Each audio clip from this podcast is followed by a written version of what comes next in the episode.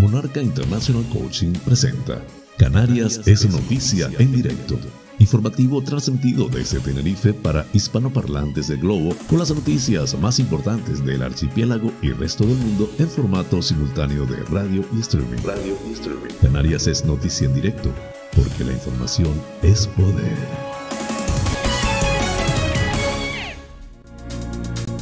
Hoy es miércoles 18 de mayo del 2022. Distinguidos espectadores, sean todos bienvenidos a este espacio informativo transmitido desde las Islas Canarias en España por Tenerife VIP a través de la website www.tenerifevipradio.com. Emite el noticiero a las 8 y a las 20 horas.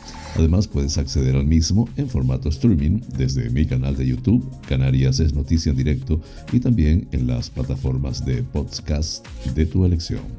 Canarias es noticia con las informaciones más importantes del archipiélago canario, nacionales de España e internacionales. Soy José Francisco González y estoy muy complacido de llevarles este formato, intentando les resulte balanceado, neutro y agradable, a pesar del convulso mundo en que vivimos.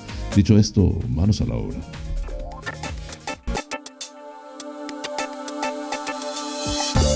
El pensamiento del día. Enamórate de ti, de la vida, de lo que te rodea, de lo que haces, de quién eres. Walter Rizzo. Mi amor propio tiene mucha valía, por eso cada día me esfuerzo en enamorarme mucho de mi propia persona. Solo así puedo amar al prójimo. Me enamoro y agradezco lo que tengo y me sucede.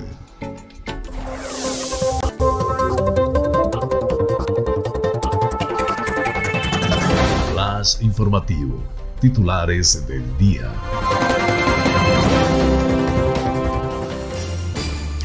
Las llegadas en pateras a Canarias vuelven a repuntar con casi mil personas en 15 días. El Estado autoriza el reparto de 18 millones de euros a Canarias para apoyar la producción agrícola. Más de 10 aspirantes a las oposiciones de magisterio en Canarias el gobierno del archipiélago paralizó 313 desahucios desde el 2021. La Gomera, la ley de economía social nos permitirá fomentar la participación de las entidades del sector, según Jesús Ramos. Valle Hermoso investiga el vertido de amianto en el exterior de un colegio público. La Palma recupera dos nuevos caminos para acceder a viviendas aisladas por las coladas del volcán. Interior admite que la tramitación de las ayudas por el volcán puede ser, eh, no, puede ser no tan rápida como la ciudadanía exige. Mazarote, el proyecto de la depuradora de Tías ya cuenta con resolución ambiental positiva.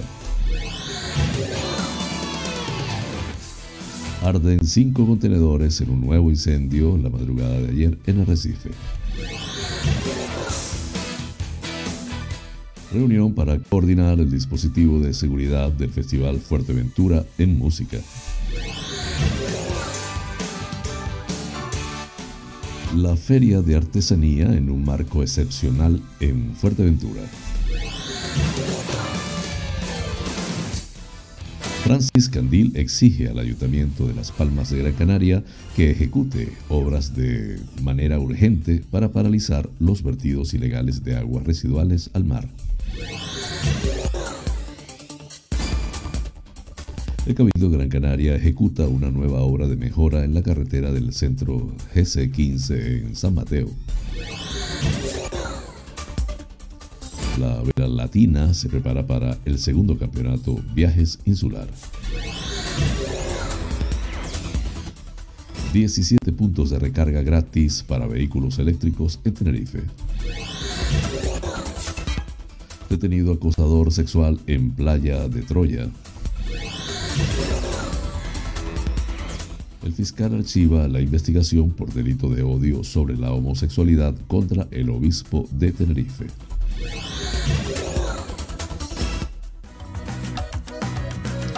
Hoy en la noticia que inspira boda de pareja en Las Vegas se arruina por retraso de vuelo, pero los tripulantes y pasajeros la salvan.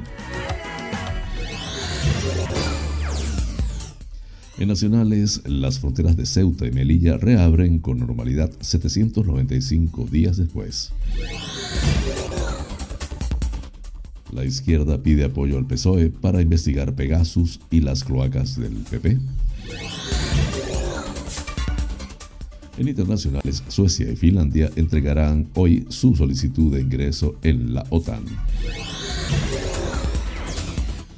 Por su parte, Estados Unidos se levanta algunas de sus sanciones económicas contra Venezuela.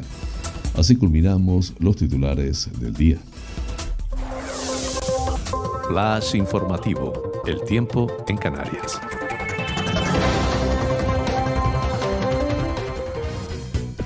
En Lanzarote, intervalos nubosos más abundantes a primeras horas.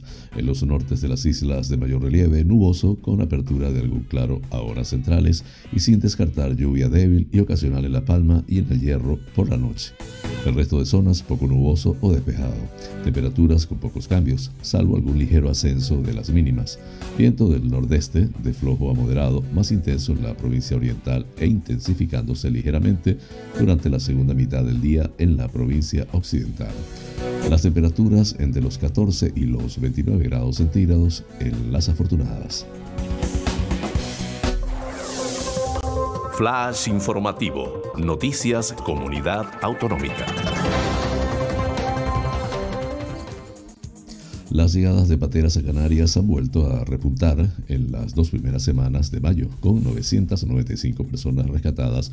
En solo 15 días se ha puesto fin a dos meses continuados de crecimientos cada vez más leves en las cifras acumuladas en las islas con respecto al 2021. De acuerdo con los datos que publica el Ministerio del Interior, del 1 al 15 de mayo llegaron a las islas o fueron rescatadas en su entorno 23 pateras, con un promedio de 43 ocupantes cada una. Desde principios de febrero, el ritmo de crecimiento de la llegada de inmigrantes a Canarias era cada vez menor. A fecha de febrero era de un 134%, a 15 de marzo de un 115%, a 31 de marzo de un 70%, a 15 de abril del 59% y a 30 de abril del 50% más. Después de cuatro quincenas a la baja, la tasa de aumento interanual de las llegadas vuelve a repuntar y a 15 de mayo se sitúa en el 52,5%. Entre el 1 de enero y el 15 de mayo han llegado de manera irregular a España 11.465 inmigrantes, una cifra un 19,8% superior a la registrada en el mismo periodo de 2021, aunque el ritmo de crecimiento continúa a la baja en el caso de las cifras nacionales.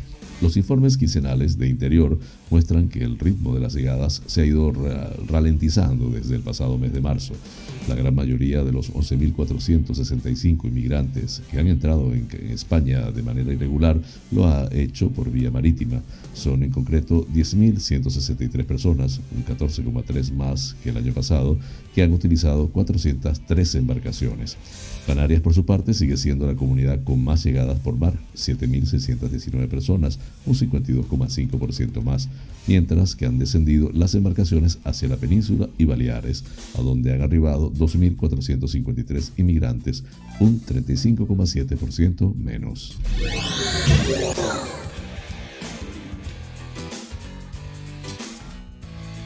El Consejo de Ministros ha autorizado este martes la propuesta de distribución territorial entre las comunidades autónomas de más de 48 millones de euros para la financiación de diversas líneas agrícolas y ganaderas, entre los que se incluyen 18 millones a Canarias en apoyo a la producción agrícola en el marco del programa de opciones específicas la lejanía e insularidad POSEI. Los principales objetivos de esta línea son contribuir a facilitar el acceso de la producción agraria de Canarias a otros mercados, mantener las actividades agrarias tradicionales, fomentar la integración de los productores en organizaciones de productores e impulsar la elaboración de alimentos de calidad. Asimismo, ha autorizado un crédito de un millón de euros para el programa de conservación de variedades agrícolas y razas ganaderas locales de las islas. La distribución final entre las comunidades autónomas y los criterios de reparto se fijarán en la próxima conferencia sectorial de Agricultura y Desarrollo Rural. De igual forma, más de 10 millones de euros irán destinados a la línea de prevención y lucha contra plagas. Así, se trata de un programa que permite el control y posterior erradicación de determinadas plagas y enfermedades de los vegetales de gran importancia por las posibles repercusiones que las enfermedades pueden tener tanto en la economía del sector agrario como en las exportaciones de productos agrícolas españoles.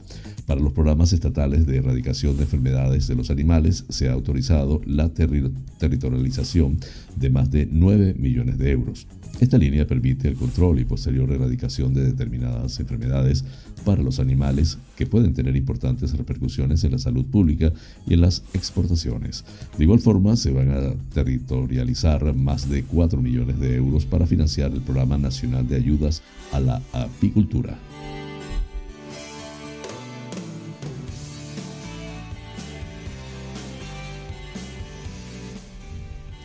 Consejería de Educación, Universidades, Cultura y Deportes del Gobierno de Canarias ha aprobado las listas definitivas de participación del procedimiento selectivo de ingreso al cuerpo de maestros y maestras convocado por orden del 2 de marzo del 2022.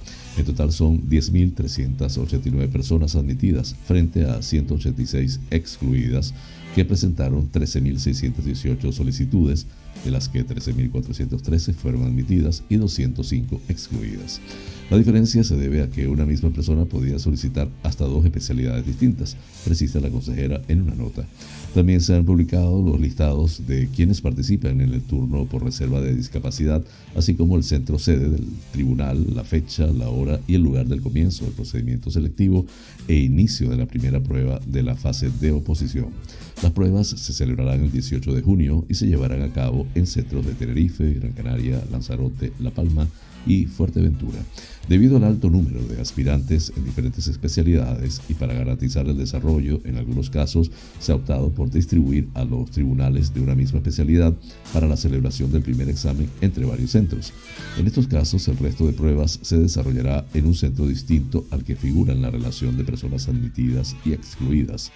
Los intervalos horarios en los que las personas aspirantes deberán comparecer en la sede de actuación del tribunal correspondiente a su especialidad para su identificación y acceso a los lugares de celebración de las pruebas dependerá de la hora prevista de inicio y la letra por la que comience el primer apellido. Cuando el examen esté previsto a las 9 horas, de la V a la letra D deberá presentarse a las 7.45 horas, de la letra E a la letra L a las 8 horas, de la letra M a la letra U a las 8.15 horas. A las 8.30 horas se facilitarán las normas para el desarrollo de las pruebas y a continuación tendrá lugar el acto del sorteo de los temas para el desarrollo de la parte B de la primera prueba. En los casos en que el, inicio del examen esté previsto a las 16.30 horas, las personas aspirantes deberán presentarse a las 15.15 horas si la primera letra del apellido comienza entre las letras V y D a las 15.30 horas de la letra E a la L y a las 15.45 horas de la letra M a la U.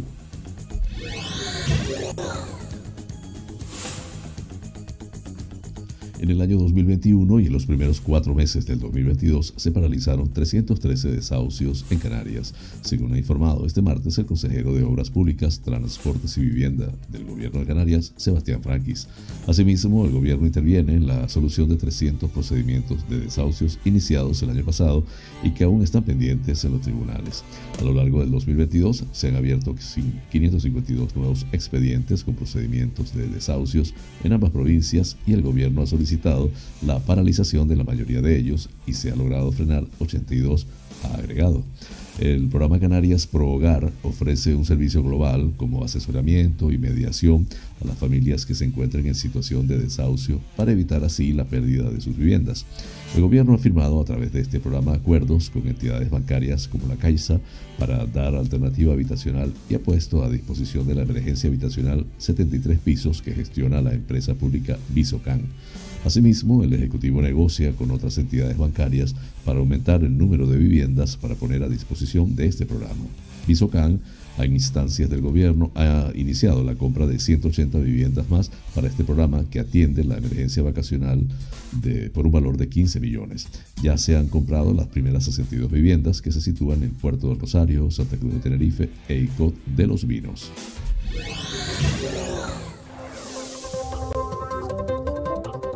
Flash informativo, La Gomera.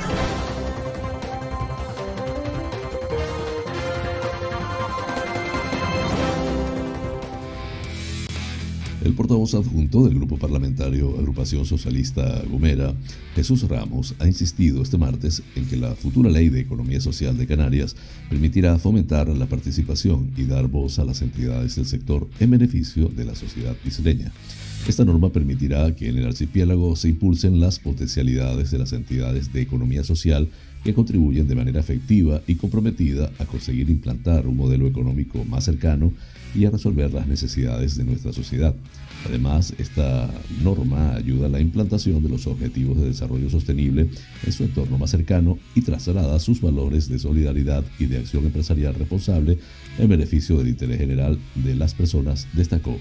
El diputado autonómico por la isla de La Gomera incidió en la importancia de que las entidades de economía social tengan una participación adecuada en la futura Comisión de la Economía Social de Canarias que les dé voz y por tanto opinión en la toma de decisiones del gobierno en todo aquello que les afecte, además de que las mismas estén incluidas en la planificación y ejecución de las actividades de fomento y ordenación y que puedan ser incluidas en las estrategias para la mejora de la productividad. Las, enmiendas a esta ley, que se aprobará definitivamente en pleno, sin duda han enriquecido el debate porque en la conformación de la norma nos han permitido reflexionar en todos los puntos en los que se han planteado y aprovechar todas las propuestas de cambio para así disponer de una ley más consensuada por el parecer de la pluralidad política de Canarias, remarcó. La ley favorecerá también la regulación de las actividades y proyectos de las empresas y entidades y organizaciones de economía social de forma que se fomente su consolidación, expansión, reconocimiento y ordenación, aseveró. En este sentido, el portavoz adjunto de la Agrupación Socialista Gomera en la Cámara Regional puso de relieve la utilidad social de estas empresas que contribuyen a un desarrollo socioeconómico más sostenible y dinámico, ayudando a impulsar el emprendimiento y la creación de empleo de calidad, a la vez que colaboran con las personas de su entorno.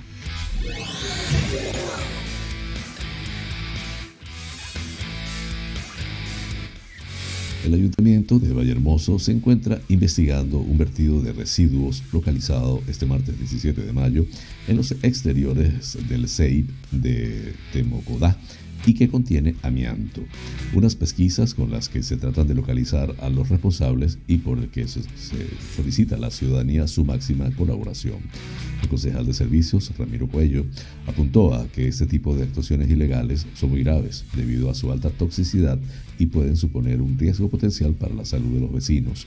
Un material que solo puede ser manipulado y retirado por empresas especializadas que no se encuentran actualmente implantadas en la isla.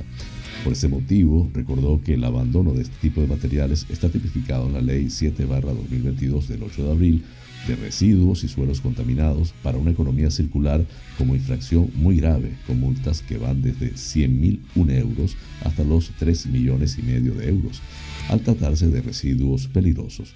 Además, insistió en que en el caso de realizarse cualquier obra, es el titular del inmueble el que está obligado a asegurar el tratamiento adecuado de sus residuos, entregando los mismos a un gestor autorizado y garantizando, de este modo, la protección del medio ambiente y la salud de las personas. Flash informativo, La Palma.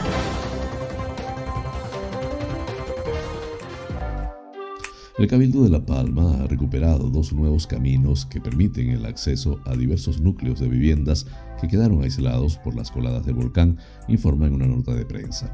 Se trata de un tramo de la carretera LP 211 de aproximadamente 200 metros de largo que comunica también con el camino de Marta y la última parte, el, camino real de Todoque, en sendos tramos de 120 y 70 metros.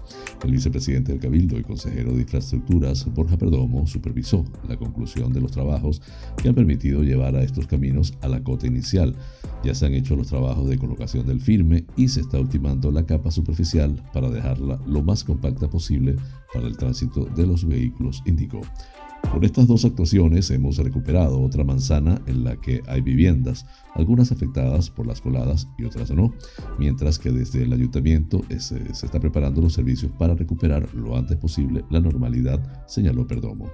El consejero destaca que el cabildo continúa trabajando en los bordes de las coladas para la recuperación de la comunicación de viviendas que quedaron incomunicadas como consecuencia de la erupción volcánica en distintos frentes en el valle de Aridane, mientras se ejecuta la carretera que une a la laguna con las Sonorias. Con la apertura de estos caminos conseguimos ganarle otra batalla al volcán para que el valle de Aridane pueda ir con la mayor celeridad posible recuperando la normalidad, para lo que desde el área de infraestructuras del Cabildo de La Palma seguimos trabajando en este tipo de acciones al borde de las coladas, concluyó.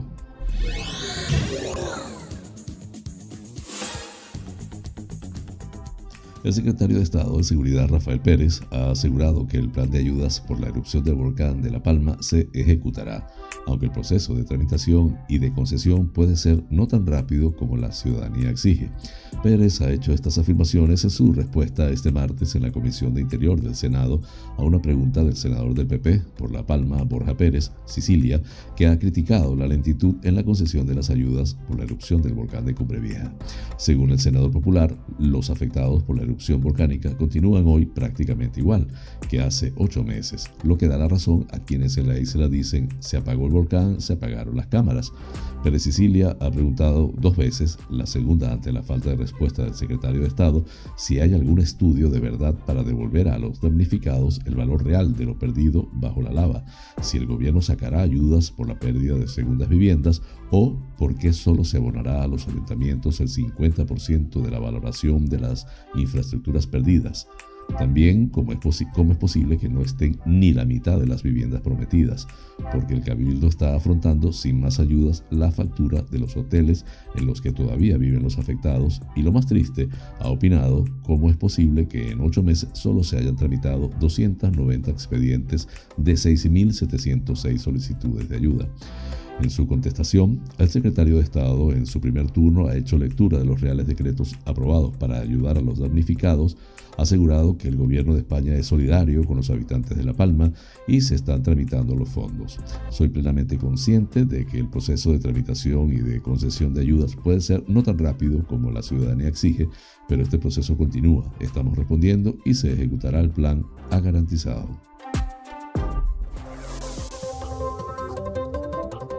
Flash informativo, Lanzarote.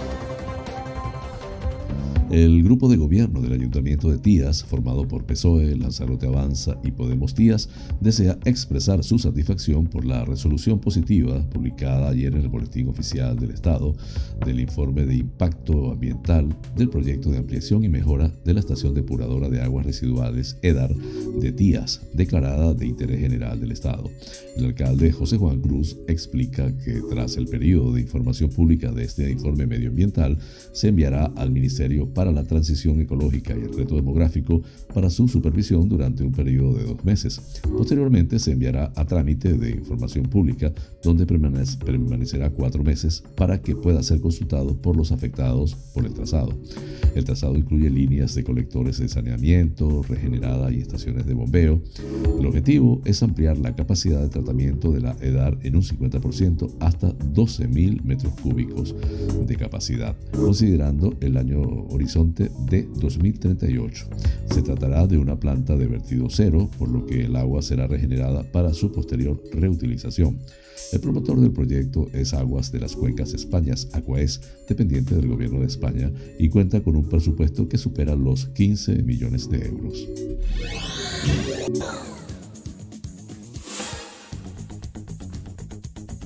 El consorcio Seguridad y Emergencias de Lanzarote ha informado de un nuevo incendio durante la madrugada de ayer en la capital de Lanzarote. En esta ocasión se trataba de la propagación del fuego de una isla de contenedores en la calle El Isleño de Arrecife, en el lateral del IES Blas Cabrera. Los efectivos que se encontraban atendiendo un siniestro anterior en el centro de la capital, en el que resultaron afectados tres vehículos estacionados, fueron alertados a las 4.47 horas por el Centro Coordinador de Emergencias SECOES 1 112 de que se había producido un nuevo incendio, en esta ocasión de contenedores en la zona citada.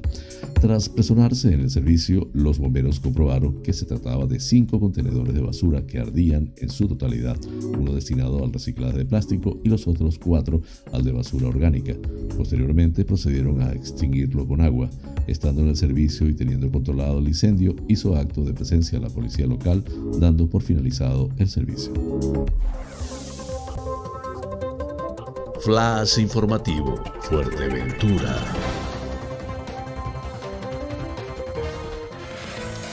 El Cabildo de Fuerteventura y el Ayuntamiento de La Oliva coordinan el dispositivo extraordinario de seguridad y tráfico que se pondrá en marcha de cara a la celebración del Festival Fuerteventura en Música, que se llevará a la, a la playa de la Concha del Cotillo los días 1 y 2 de julio. En el día martes 17 de mayo se ha reunido la Junta Local de Seguridad convocada por el Ayuntamiento de La Oliva. La colaboración entre ambas corporaciones permitirá recuperar el festival. El encuentro tuvo como objetivo coordinar las actuaciones de los distintos cuerpos y fuerzas de seguridad que están operativos durante los, estarán operativos durante los dos días de celebración del FEM en lo que se refiere a seguridad y control de tráfico, con el fin de garantizar la seguridad de los asistentes. Asimismo, se abordaron otras cuestiones relacionadas con equipamiento y asistencia sanitaria, servicios higiénicos, grúas o iluminación, entre otras. Con esta reunión de la Junta Local de Seguridad continúan los preparativos para organizar Fuerteventura en música, tras la decisión del Cabildo de retomar este festival en el que se espera la asistencia de unas 6.000 personas. Ante esa esperada afluencia de público, tras dos años sin celebrarse, es necesario coordinar los distintos servicios del Cabildo y del Ayuntamiento de La Oliva, poniendo todos los esfuerzos en garantizar la seguridad. Se hizo hincapié además en la necesidad de reforzar el transporte público con el objetivo de cubrir la demanda de esta gran afluencia de personas que se espera para los días 1 y 2 de julio.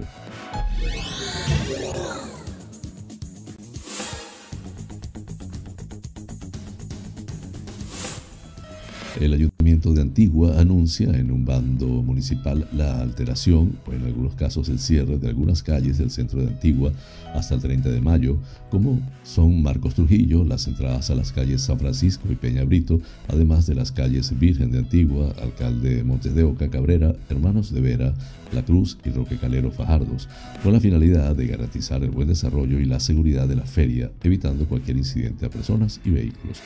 El alcalde de Antigua, Matías Peña, y el concejal de Cultura, Agustín Rodríguez, han visitado el montaje de los 200 puestos que acogerán a los artesanos de la 33 Feria Insular de Artesanía que se celebrará el 26 al 29 de mayo.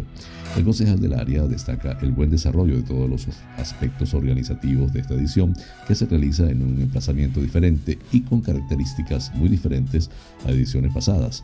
Agustín Rodríguez recuerda el teléfono de contacto 2 928 168170 para cualquier persona que quiera ampliar información o resolver alguna duda.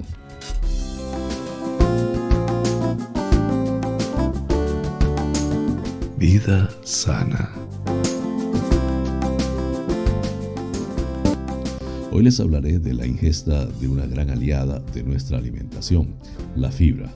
La fibra es sin duda la gran olvidada de la dieta. Es muy importante para regular el tránsito intestinal y para producir la sensación de saciedad que hará que no nos pasemos con las calorías.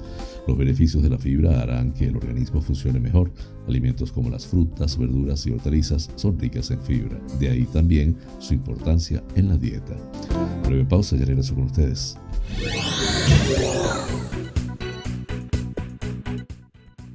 Este programa es presentado por fina cortesía de los siguientes sponsors. Bar Restaurante Loco, un oasis en el centro de San Isidro. Cocina tradicional y fusión, especialidad en arroces y paellas, carnes a la brasa, pescados frescos, pastas y pizzas, ricos postres caseros y unas ensaladas de antología Disponemos de una terraza interior chill out de 120 metros para que disfrutes de nuestra vibrante coctelería en un confortable ambiente muy acogedor. Atendemos celebraciones familiares, bautizos, bodas, comuniones, cumples, divorcios, en fin, bar-restaurante. Loco, un oasis en San Isidro. Calle Saltadero, número 7, San Isidro. Teléfono 922 36 7986.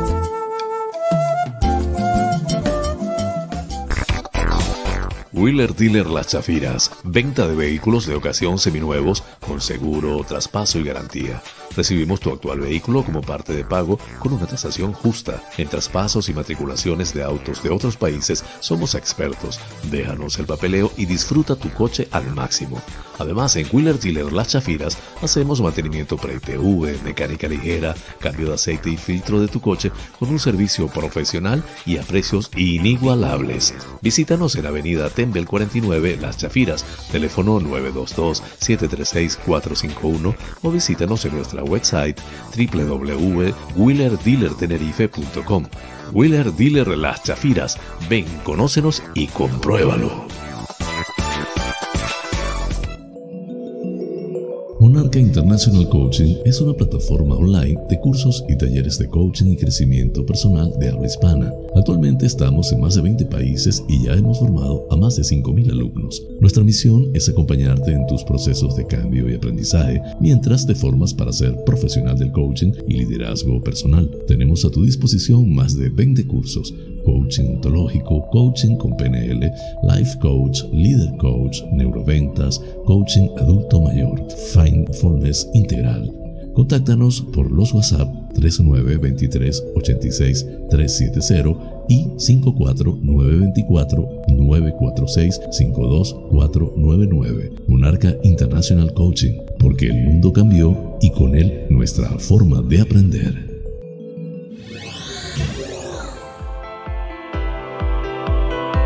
En Faros Gabriel somos especialistas en desmanchado de lunas, desmanchado de llantas, parabrisas de moto, restauración de pintura de tu coche o moto, restauración de faros, servicio a domicilio de lavado, higienizado y desinfección al vapor de tapicerías de sofá, alfombras, colchones, lavado de tapicería de tu coche. Estamos en el centro comercial Tu Trébol, Los Olivos, ADG. Pide tu cita al 602-431-296. Faros Gabriel, seriedad y satisfacción garantizada.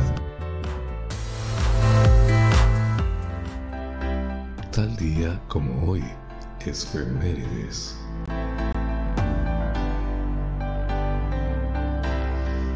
Tal día como hoy, la India se convierte en la sexta potencia nuclear del mundo al detonar con éxito en el desierto de Rajasthan una bomba nuclear de potencia similar a la lanzada sobre Hiroshima. Con este acto, la India rompe el monopolio nuclear de los cinco miembros del Consejo de Seguridad de las Naciones Unidas, Estados Unidos, Unión Soviética, Francia, Gran Bretaña y China. Este experimento levantará fuertes críticas internacionales contra la India, a las que responderá diciendo que utilizará su poder nuclear solo como arma disuasoria en defensa contra una posible agresión china o pakistaní. Flash informativo, provincia Las Palmas de Gran Canaria.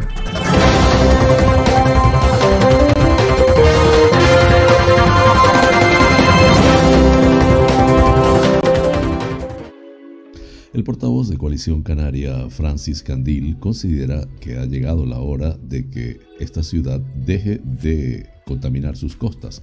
El ayuntamiento debe asumir su responsabilidad política y medioambiental y paralizar los vertidos al mar que realiza de manera ilegal.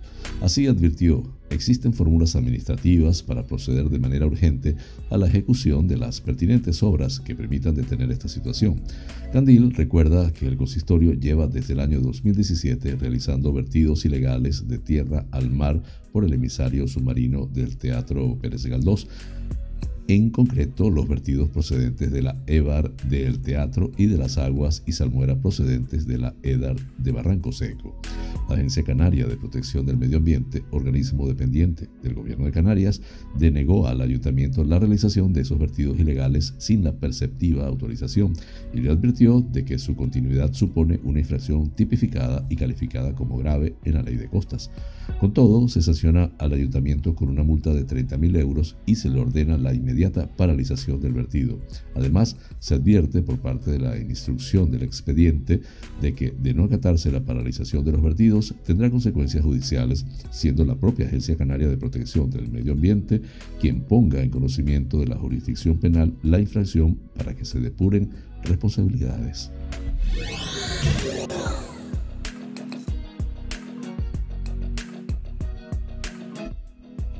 Consejería de Obras Públicas, Infraestructuras, Transporte y Movilidad del Gobierno de Gran Canaria, que dirige Miguel Ángel Pérez del Pino, está ejecutando una nueva obra de mejora de la GC15, la carretera del centro. El vicepresidente del Cabildo de Gran Canaria, Miguel Ángel Pérez del Pino, ha recordado que esta obra se engloba en el marco de actuaciones que pactamos con los alcaldes de San Mateo, Santa Brígida y Tejeda para mejorar la carretera del centro. Se trata de una nueva inversión del Cabildo para mejorar las infraestructuras del centro de la isla, de la GC15, tal y como nos comprometimos en hacerlo. Además, el vicepresidente ha explicado que la actuación consiste en el saneamiento de un talud de grandes dimensiones que se encuentra en el margen izquierdo de la GC15 a su paso por la Vega de San Mateo. Al tener materiales sueltos en su parte superior, supone riesgo de caída de rocas a la vía, por lo que estamos preparando el talud. Además, la barrera dinámica que protege la carretera de posibles desprendimientos está dañada, por lo que también vamos a proceder a su reparación y al acondicionamiento de los márgenes de la vía.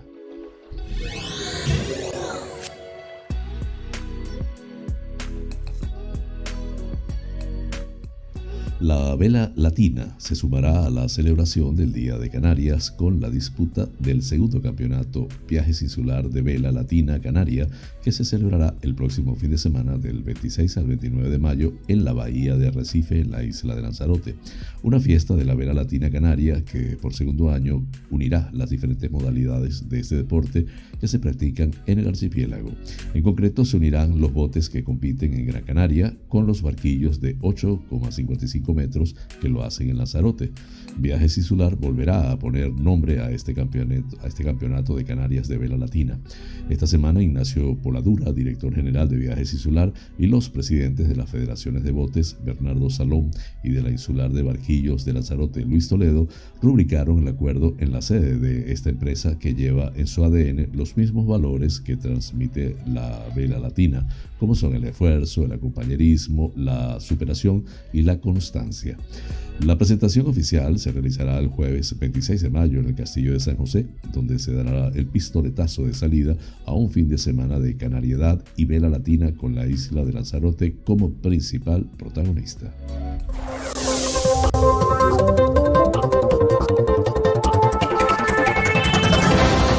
Informativo, provincia Santa Cruz de Tenerife. 17 puntos de recarga gratis para automóviles eléctricos en Tenerife. Así lo ha anunciado el Cabildo de la isla, que pone a disposición del público la plataforma de puntos de recarga para vehículos eléctricos de los que dispone el Instituto Tecnológico de Energías Renovables ITER en sus instalaciones del Polígono Industrial de Granadilla de Abona. El consejero de Innovación, Enrique Arriaga, destaca que toda la energía que abastecerá a los vehículos de los usuarios será de origen 100% renovable y podrán acceder a ella de forma gratuita. Arriaga señala que el área de abastecimiento consta de 17 plazas para la recarga de vehículos eléctricos habilitadas con un total de 23 puntos de carga. Esto la convierte en la mayor plataforma de recarga de vehículos eléctricos de Canarias con suministro de energía de origen 100% renovable y de acceso gratuito, donde podremos encontrar tantos puntos de carga rápida y lenta, además de distintas tecnologías de desarrollo propio.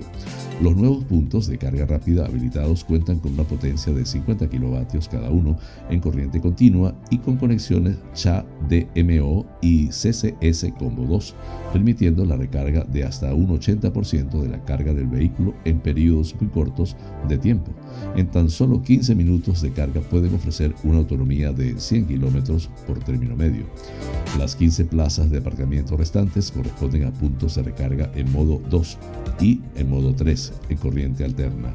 Todas las instrucciones de acceso y uso al área de recarga de vehículos eléctricos del ITER se pueden encontrar en el siguiente enlace www.iter.es barra info barra cargadores.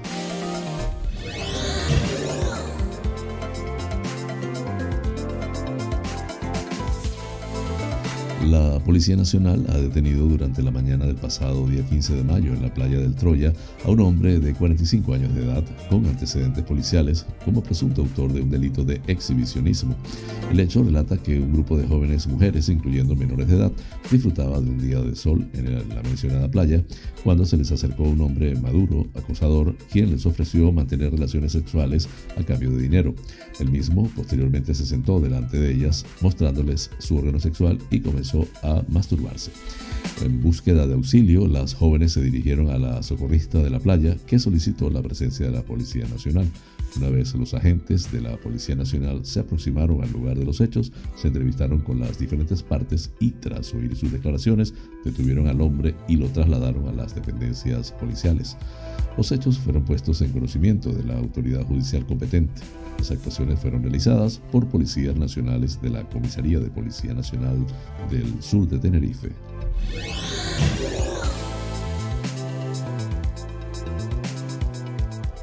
La Fiscalía descarta delito de odio en las declaraciones del obispo de Tenerife sobre la homosexualidad. Así lo ha adelantado Radio Club Tenerife, que informa de que el Ministerio Fiscal ha decidido archivar las diligencias de investigación contra Bernardo Álvarez, abiertas tras sus palabras en un programa de televisión canaria. El obispo de la diócesis nivariense indicó durante la entrevista que la homosexualidad podría considerarse un pecado mortal y llegó a compararla con el alcoholismo. Sus palabras han provocado entre la sociedad canaria la indignación y el rechazo e incluso colectivos de LGTBI iniciaron tanto una recogida de firmas para reclamar su dimisión como la petición de mociones institucionales para la, la reprobación de Álvarez. La declaración del obispo en sede judicial se produjo el pasado 16 de enero en el Palacio de Justicia de Santa Cruz de Tenerife, cita a la que acudió puntual, pero en la que se negó a hacer declaraciones ante la decena de periodistas que le esperaban. Recuerda Radio Club Tenerife que la Fiscalía incoó diligencias de investigación de oficio, recabando en este tiempo diversas pruebas para finalmente archivar la denuncia debido a no existir indicios suficientes para determinar que el prelado tinerfeño cometiera un delito de odio.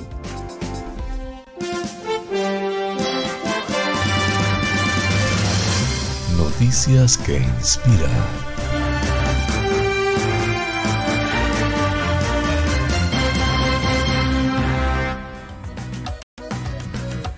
Y Jeremy Salda comenzaron a salir en agosto del año 2020. Después de salir durante casi dos años, en abril del 2022, la pareja habló de lo divertido que sería fugarse. Tan solo cinco días después reservaron un vuelo a Las Vegas para el 24 de abril y llegaron al aeropuerto completamente vestidos de boda con una cita en la capilla de Las Vegas para las 9 de la noche. Un representante de Sweet West Airlines dijo que en un comunicado a The Epoch Time que la pareja mantuvo sus planes en secreto ante sus familiares y amigos, pero su itinerario les llevó por el aeropuerto donde su tramo final a Las Vegas fue finalmente cancelado tras varios retrasos, explicaron. En medio del retraso, Pam y Jeremy se encontraron con Chris, que también tenía una reserva en su vuelo cancelado, en la zona de la puerta de embarque del aeropuerto.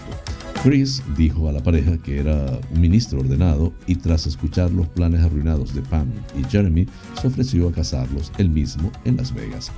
El trío se apresuró a reservar los tres últimos billetes del vuelo 2690 de Sweetwest Airlines a Las Vegas desde el aeropuerto Lovefield de Dallas y compartió un Uber para cruzar la ciudad. Durante el embarque, el piloto del vuelo, el capitán Hill, preguntó a Pam por su vestido de novia. Ella le explicó su historia y bromeó diciendo que tal vez deberían casarse en este vuelo del Southwest, dijo el representante de la aerolínea. Para su sorpresa, el capitán le dijo, hagámoslo. Nuestra tripulación de vuelo colgó serpentinas de papel higiénico, hizo a Chris un fajín con bolsas de aperitivos y puso en marcha la marcha nupcial. Continuaron.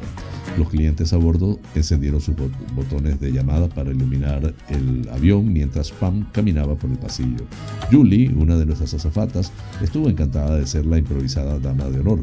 Un pasajero incluso donó un donut en polvo sobrante como tarta de boda improvisada y otro donó un viejo cuaderno que estaba lleno de buenos deseos por parte de otros pasajeros y de la tripulación de cabina como libro de visitas.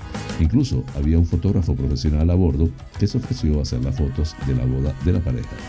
El ministro Chris, que también trabaja en el sector de la radiodifusión, captó los acontecimientos en un vídeo 4K. Cuando ella empieza a caminar por el pasillo, los teléfonos de todo el mundo salen, el vídeo empieza a correr, encienden el flash y las luces de fondo para iluminarla.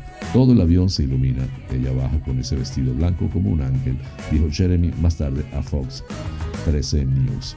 Pam añadió, se me quebró la voz porque fue tan conmovedor. También se emocionó al recibir las dulces y amables notas de felicitación de sus compañeros de vuelo. Un representante de la aerolínea dijo a The Epoch Times que la tripulación a bordo del vuelo 2690 estaba encantada de ser anfitriona del día especial de Pam y Jeremy. Nuestros empleados son famosos por su corazón y hospitalidad y sabemos que nuestra tripulación, nuestros clientes y la pareja recordarán este vuelo durante mucho tiempo, dijeron.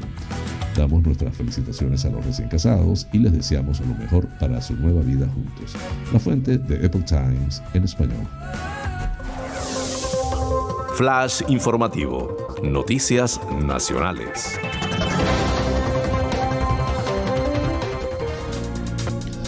Las fronteras entre España y Marruecos en Ceuta y Melilla han reabierto este martes con normalidad y han sido atravesadas por miles de ciudadanos en ambos sentidos, 795 días después de que el 13 de marzo del 2020 echaran el cierre ante la llegada de la pandemia de COVID-19. Esta pasada medianoche, justo un año después de que unas 12.000 personas entraran en Ceuta en la mayor crisis migratoria de la historia por el país vecino, ocurrida en medio de la fuerte tensión diplomática que generó la acogida en un hospital de Logroño el líder del Frente Polisario, Brahim Gali, ha comenzado la primera fase de la reapertura que ha permitido cruzar los pasos a los ciudadanos y residentes de la Unión Europea y personas autorizadas a circular en el espacio Schengen.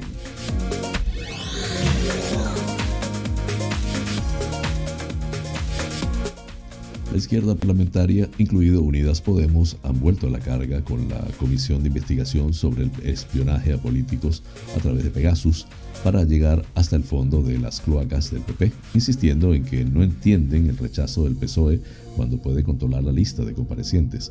Así lo han defendido fuentes de Unidas Podemos al subrayar que los socialistas, con las mayorías que hay, tendrían el control de este listado de posibles comparecientes y no habría problema en cambiar el que no les gustara. Culminamos así las noticias nacionales. Flash informativo. Noticias internacionales. Suecia y Finlandia presentarán hoy en Bruselas su solicitud de ingreso en la OTAN después de que el Parlamento finlandés aprobara adherirse a la alianza y de que el gobierno sueco comunicase su decisión de pedir la entrada en esa organización. El anuncio se produjo en una rueda de prensa conjunta en Estocolmo de la primera ministra sueca Magdalena Andersson y el presidente finlandés Sauli Ministo de visita oficial.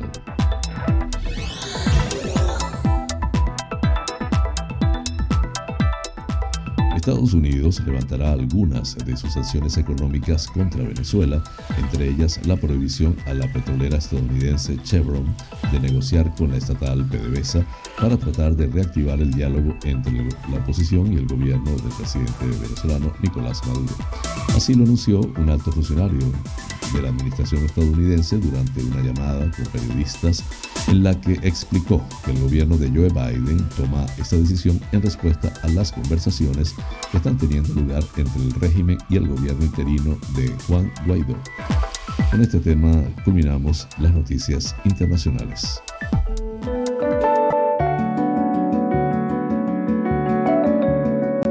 Los astros hablan.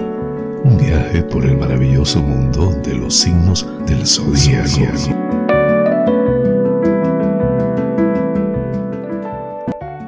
Aries, hoy te espera un día agridulce, de muchas tensiones, ajetreos y batallas en tu trabajo, negocios o vida social, pero que se verá compensado por momentos bastante felices y placenteros con tu pareja o algún otro entre tus seres más queridos. Pero debes tener los ojos bien abiertos en lo laboral.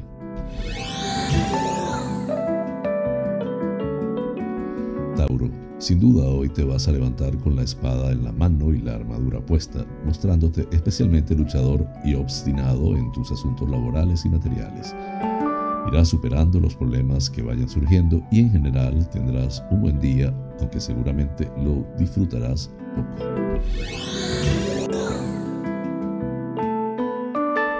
Géminis, vas a llevarte un doloroso desengaño con un ser querido, probablemente un amigo a quien apreciabas de verdad. Sin embargo, la vida te va a poner a cambio a otra persona mucho más noble y cuyo afecto es mucho más sincero. Ya verás cómo vas a ganar mucho con este cambio inesperado.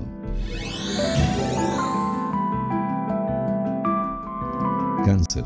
Hoy debes tener cuidado con los enemigos que atacan por la espalda o simplemente con personas que no te quieren bien, aunque aparenten lo contrario. Pero también debes tener aún más cuidado con el enemigo que tú mismo llevas en tu interior y que se muestra en forma de miedos o bloqueos. Leo, ten precaución con tus finanzas, patrimonio y asuntos materiales en general porque podrías tomar una decisión equivocada o quizás tengas que afrontar un momento difícil.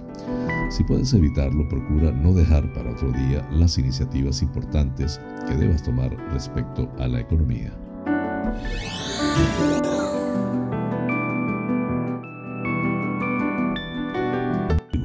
Eres el más trabajador, esforzado y sacrificado del zodíaco, pero al final vas a recoger el fruto de todos tus desvelos, incluso aunque a veces ni tú mismo cuentes con ello, y precisamente hoy vas a tener una pequeña muestra de ello, o el destino te ayudará a salir airoso de una situación muy injusta.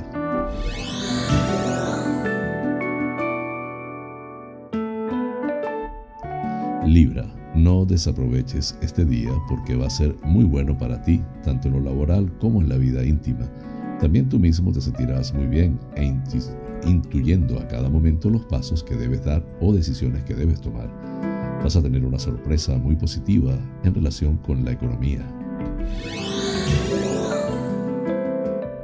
Escorpio, Hoy te sentirás tentado a tomar una decisión muy importante o llevar a cabo un gran cambio que estás madurando desde hace ya bastante tiempo. Sin embargo, debes tener cuidado porque el momento no es adecuado y las cosas no van a salir como tú esperas. Hay muchos problemas que no ves.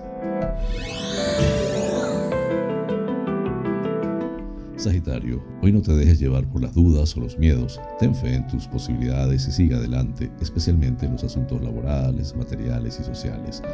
No te preocupes por si los demás no te comprenden o no aprueban lo que haces, porque te encontrarás con esta situación, todo saldrá bien. Capricornio, te espera una alegría o la realización de un deseo en tu vida íntima pero también puedes tener un reconocimiento o conseguir un importante objetivo en tu vida profesional o social y el beneficio de todo ello repercutiría en tu vida íntima y la familia. Dificultades en el hogar que por fin se terminan.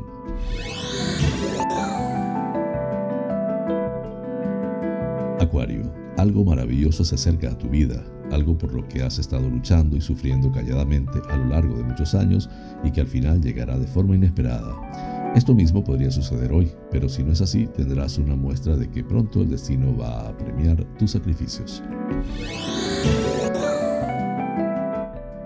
Piscis es un excelente amigo dispuesto a ayudar y hacer favores. Es sensible, amable e intuitivo y suele acertar en sus juicios. Son afectuosos y casi siempre sinceros y pacíficos. Signo de agua dominado por Júpiter y Neptuno. Lucha demasiado consigo mismo y tiene tendencia a la soledad. Vive un mundo muy espiritual y en el amor suele ser muy romántico y sentimental.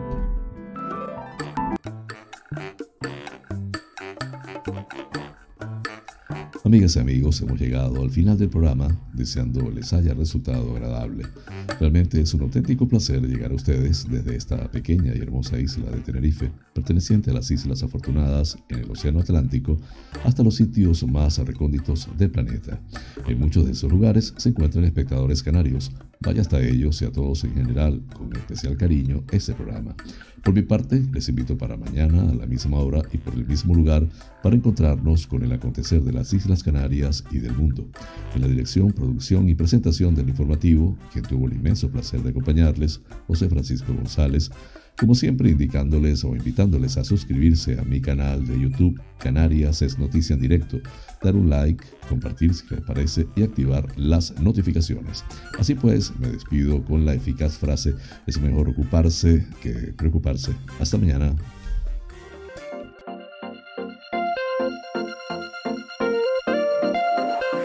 Arca International Coaching, porque el mundo cambió y con él nuestra forma de aprender, presentó Canarias es noticia en directo, el informativo de las Islas Canarias, resto de España y el mundo, porque estar informado es importante y la información es poder. Es poder.